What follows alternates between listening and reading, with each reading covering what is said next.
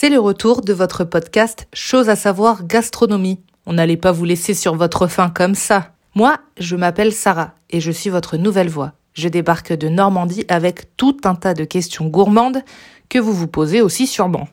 Démarrons cet épisode par une tradition bien de chez moi. Pas de grand repas sans trou normand, mais qu'est-ce que c'est? Le trou normand, c'est une boule de sorbet à la pomme arrosée avec un peu de calvados, une eau de vie elle aussi à base de pommes. Ses origines remontent au XVIe siècle et au départ, il n'y avait pas de sorbet, on prenait un petit verre de calva cul sec. On le servait traditionnellement au milieu d'un repas entre le poisson et la viande. Désormais, les repas sont un peu plus légers, encore que. Moi, je préfère le prendre juste avant le fromage. À l'époque, on pensait alors que l'alcool brûlait les graisses.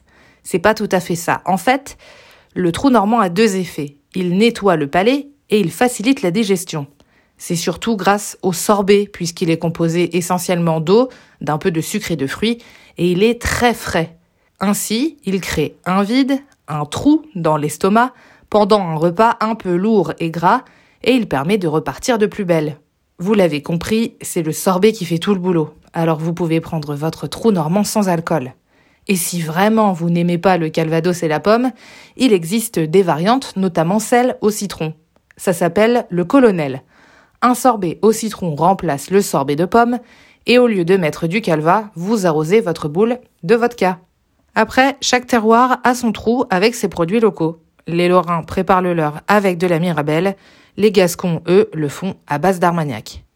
Mais les Normands sont tellement attachés à leur trou qu'ils ont fondé une confrérie. En 99, naît le grand ordre du trou normand des Calvados, cidres et pommeaux. Ces chevaliers défendent fièrement les traditions locales et le terroir normand.